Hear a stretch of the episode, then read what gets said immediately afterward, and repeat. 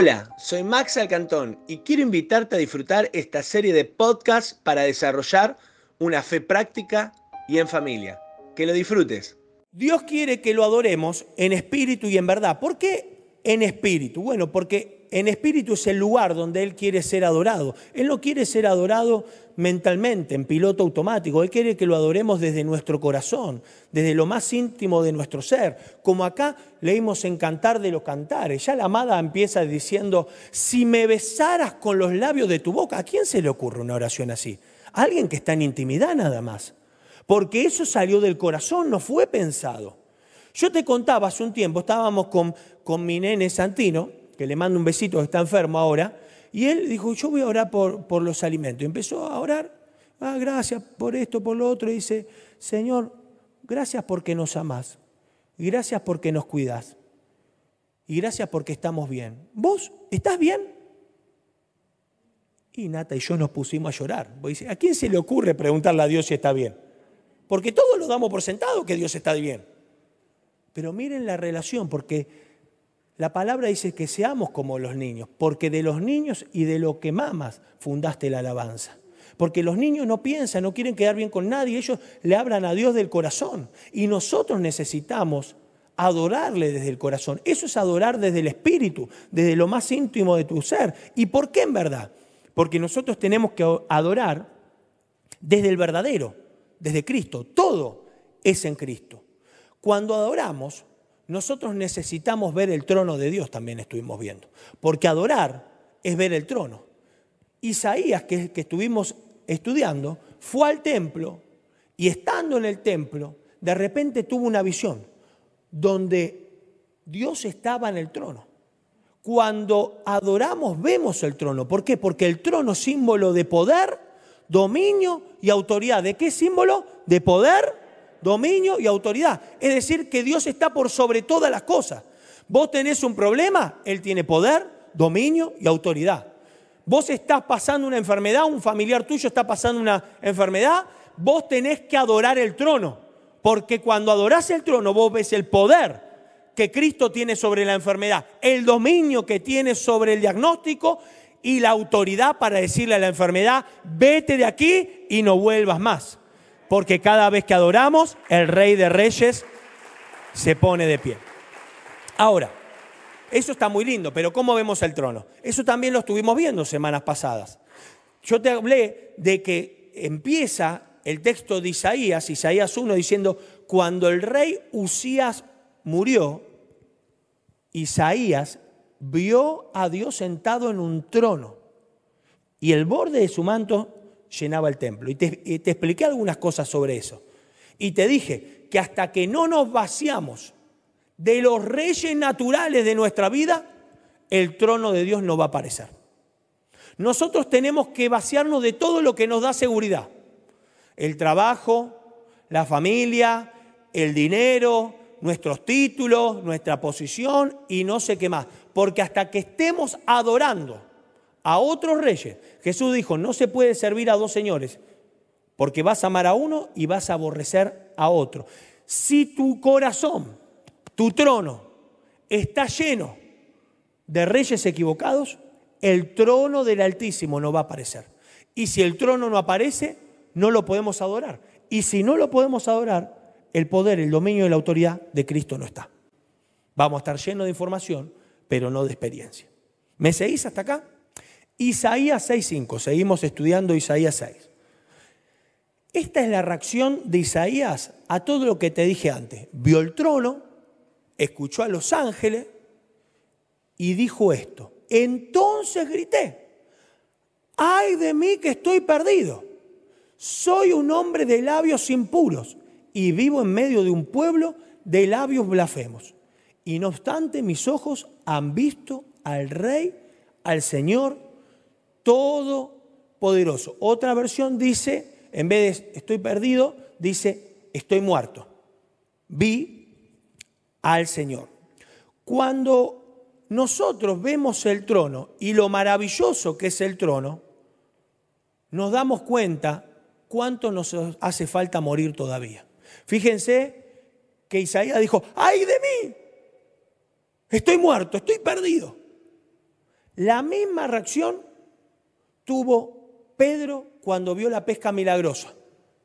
¿Qué dijo? Apártate de mí porque soy pecador. Apocalipsis dice que Juan cuando vio al Señor cayó como muerto. Pablo cuando vio a Cristo se postró en su presencia. Cada vez que vemos la luz de Cristo, hay algo de nosotros que va a morir en su presencia. Cuando tu vida no tiene un cambio, es porque no estás viendo la luz. Porque estás acá disfrutando de la carta. Qué linda prédica. Tremenda la palabra, la adoración. Pero no comiste nada. Porque cuando vos comes, cuando siquiera tocas el borde del manto, hay algo en tu vida que instantáneamente va a la cruz. Isaías tuvo que morir a su hablar. Y miren qué interesante, porque estamos hablando de la adoración. Y nuestra voz es un instrumento de alabanza. Y él tuvo que morir a su, a su hablar. No porque él decía malas palabras o era un mal hablado, sino por el lugar donde habitaba. Él dice, ay de mí que soy hombre de labios impuros y vivo o habito en medio de un pueblo blasfemo. Fíjense que la gran mayoría de las conversaciones que tenemos, si se ponen a pensar un poquito en esto, tienen que ver con otros, de otros y muy pocas veces de nuestra propia vida. Alguien que te cuente un chismecito, no sabe lo que me enteré de Luis. Sí te cuento, papito. Te caes así, de espalda. Ay, contame. Ya tenemos el oído entrenado para, para escuchar a Dios y hablar, ¿no? Pero para el chisme, rápido. O crítica. Yo hoy vine esperando escuchar batería, bajo, me metieron un amplague. Mira cómo la arregló el pastor, tiró amplague. Pero seguro. Y después, no sabe lo que me enteré. Pasa que ya él y Leo no se pusieron de acuerdo. Uno dijo que iba a llamar al baterista y no lo llamó. Y empezamos a hablar, viste, pavada. Y empezamos a mirar para abajo y no para arriba. Ahora, si nosotros tomáramos la decisión de no escuchar un chisme, de no hablar chisme, no murmurar ni criticar, te puedo asegurar que tendríamos muy pocas cosas de qué comentar y de qué hablar. Fíjense que todo empieza, ¿cómo fue tu día? Te voy a contar lo que me pasó. Y en nuestro día no hablamos de nosotros, hablamos de lo demás. E Isaías tuvo que morir a eso. Porque de aquello que me lleno es de lo que habla mi boca, de aquello que lleno mi espíritu, mi corazón, es aquello que vomito. La palabra dice, este pueblo me alaba con la boca, pero peca con el corazón. Porque nosotros necesitamos aprender a morir cada día en su presencia. Nuestro hablar es muy importante si mis palabras son sagradas.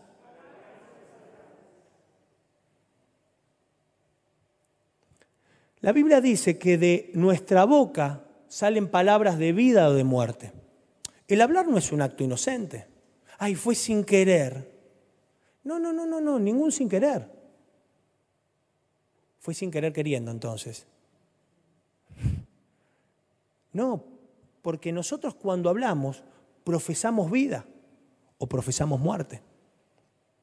Cuando vos te peleás con tu esposo, con tu hijo o con quien sea, vos tenés que tener un pacto en tu familia de, aunque estemos muy eh, enojados, de no agresión. Porque cuando vos agredís, estás profesando muerte y tu boca ha sido separada para Dios para hablar palabras de vida a tu familia y palabras de bendición a esta sociedad. Así que cuando vayas a hablar, sabe que de tu boca va a salir una luz de esperanza, que es el Cristo glorioso que habita en tu corazón. Amén. Para eso es tu boca. Es un instrumento de alabanza. No creas que alabanzas cantar, ¿eh?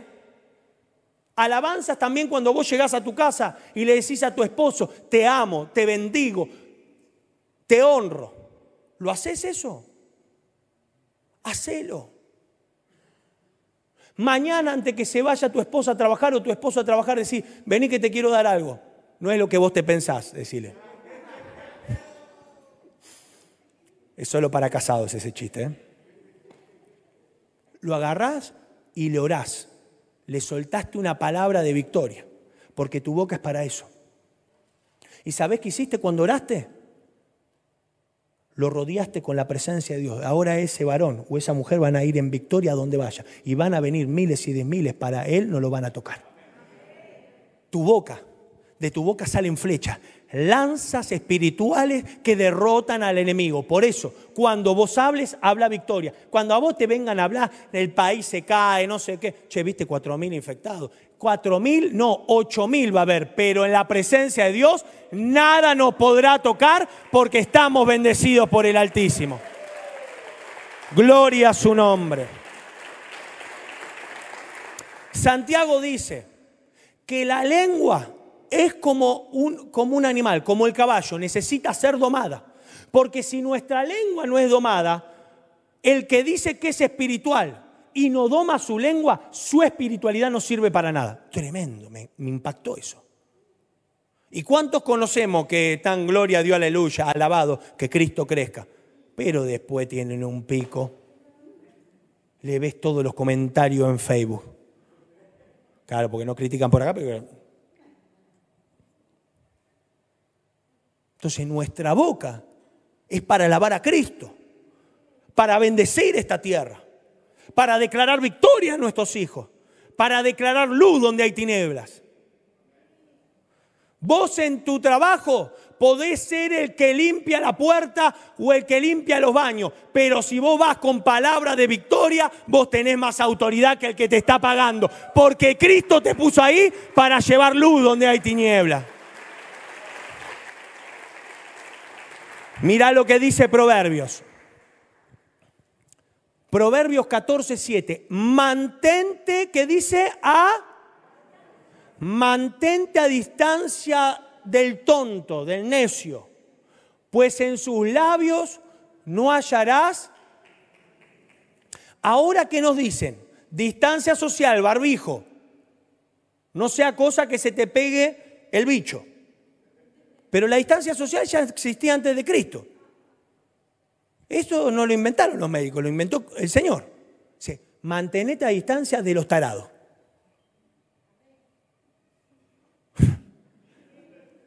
Hay un dicho que dice, nunca pelees con un, nunca te bajes al nivel de un tonto a pelear porque te va a ganar por profesional. Tengo un chisme que contaste, guardátelo mira, necesito desahogarme como hermanos en la fe, algo que me pasó muy feo con la líder. Háblalo con la líder. Y cuando quieras decir una palabra que no es del Espíritu, rápido, decir Espíritu Santo, llevo este pensamiento a la cruz, porque mi boca está crucificada junto con Cristo para hablar lo que Cristo habló, porque en la victoria de Cristo yo tengo victoria en el nombre del Señor. Amén.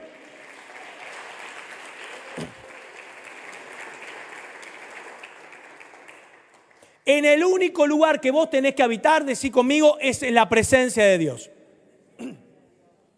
Nosotros tenemos que habitar en la presencia. Isaías se dio cuenta que habitaba en medio de un pueblo blasfemo. Es cuando te, ¿cuánto les pasó que te diste cuenta que te diste cuenta no? ¿Cuánto te pasó estar con gente que te sentís incómoda? O que hablan tontería, o que dicen muchas malas palabras, o que critican, o que están todo el tiempo quejándose. Porque vieron que hay gente que hasta la mandíbula se le mueve sola. ¿Te cruzaste con esos en el colectivo, en el tren? ¿Qué van a decir? Y vos le decís, ¿qué? Todo el día criticando. Orale a ese, porque le va a salir una úlcera de tanta crítica. Alejate de esa gente. Alejate, lo dice la palabra, toma distancia porque ahí no vas a hallar conocimiento. Y no está hablando del conocimiento de la información, está hablando del conocimiento del Espíritu. Y eso va para también para cuando estamos acá dentro de la iglesia, porque lo dice la Biblia. Hay gente que se hace los espirituales, pero mamá mía. De eso decirle, ah, alabado, nos vemos. Y raja. Ni una pizza te sientes a comer, dice Pablo. No dice pizza, pero dice, ni con eso no te sientes a comer. Pero yo te lo actualizo. Nada. Eh, pero tanto, pastor, ¿y el amor de Dios dónde está? Ahí. Porque vos necesitas mostrarle un contraste. Porque si vos te haces a Él, Él nunca se va a poder hacer a vos. Vos necesitas ser luz, no apagarte. Amén. Gloria a Dios. Cada vez que vos vas a la presencia de Dios, Dios te va a poner un contraste. Cada vez que vos sentís que no hay nada para cambiar en tu vida, no, mi vida está perfecto, espectacular, ¿eh? me siento pleno, mi vida, top, top, top. Bueno, te, tengo una mala noticia. Cuando cada vez que vos te sientas que no hay nada para cambiar en tu vida, lo que te falta es más comunión con Cristo. Porque todos los días hay algo que llevar a la cruz. Todos los días. Es como cuando vos salís en yoguineta, ¿viste? Con los pelos así, que parece que te peinaste con un tres tiros, más o menos. Y te encontrás con tu vecina toda arreglada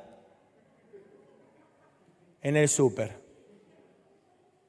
Que parece que pasó por el estilista antes de ir a comprar. Y a vos no te importa. Pero como que te da cosa, como que te sentís más desarreglado todavía. O como cuando te, cuando te encontrás con algún compañero de la secundaria, que no ves hace 30, 40 años, y él está flaco, con pelo, y vos metes panza. ¿Cómo está? Espectacular. Vos sabés que... No, fenomenal. ¿Se te cayó un poco el pelo? No, es la nueva moda, me, me rapé. ¿Qué te hace? Te muestra el contraste. Cuando vos vas a la presencia del Señor, Él en su santidad te muestra y nos muestra cuánto nos falta morir. Y miren qué importante eso, porque si yo no muero no veo el trono, y si no veo el trono, no veo su dominio, poder, autoridad. No escucho la canción que necesita mi espíritu cantar para que Dios dé la orden y la bendición venga. Por eso todos los días nosotros tenemos que hacernos un tiempo para estar con el Señor.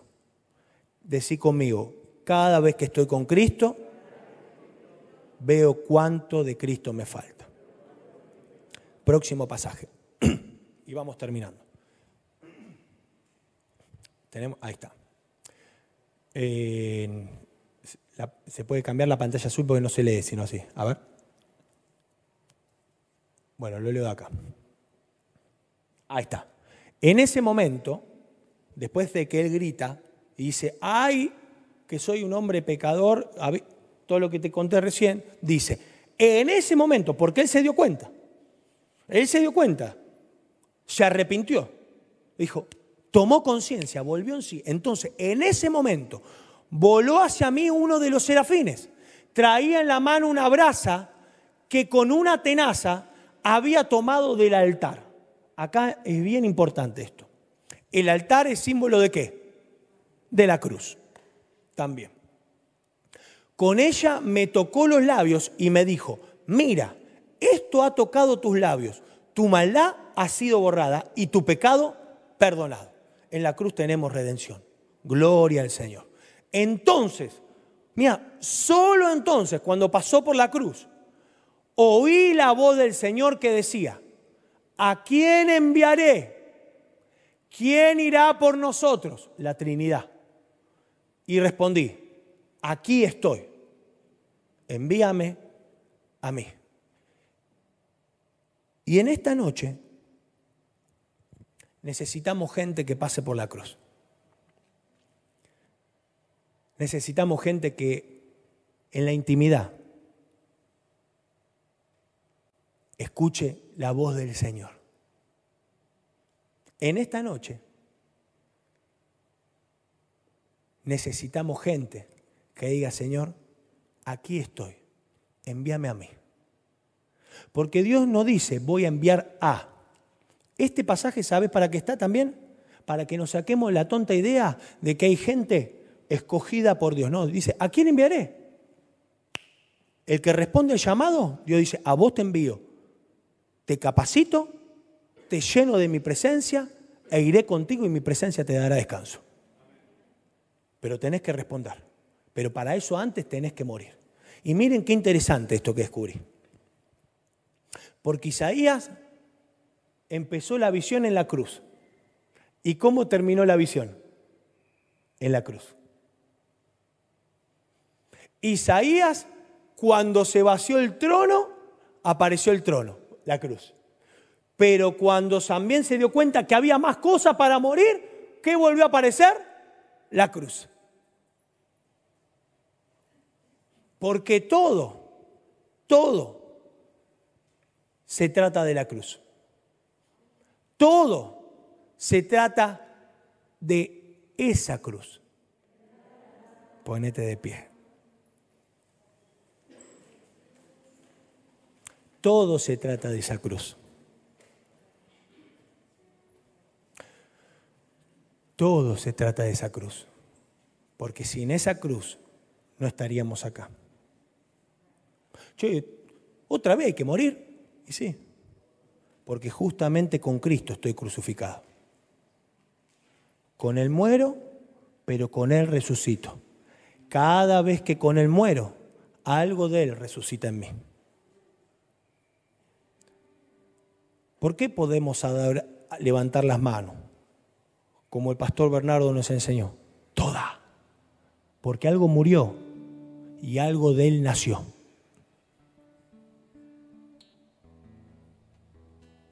¿Por qué mi cuerpo se inclina a lo que tanto rechazo? Porque hoy con todas las bacterias que hay, a nadie se le ocurre tirarse al suelo. Pero nuestro cuerpo se inclina a tirarse para adorarlo. Y a veces esta posición no basta. Y nos postramos. ¿Por qué? Por esa cruz. Porque no éramos nada y no somos nada y no seremos nada sin esa cruz.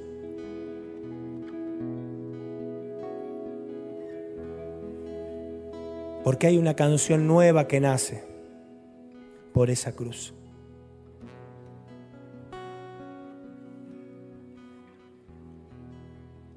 Miren este pasaje tan lindo. Segunda de Crónicas 5:13. Los trompetistas y los cantores, toda, eso es lo que hablaba el, pastor el otro día, y daban gracias.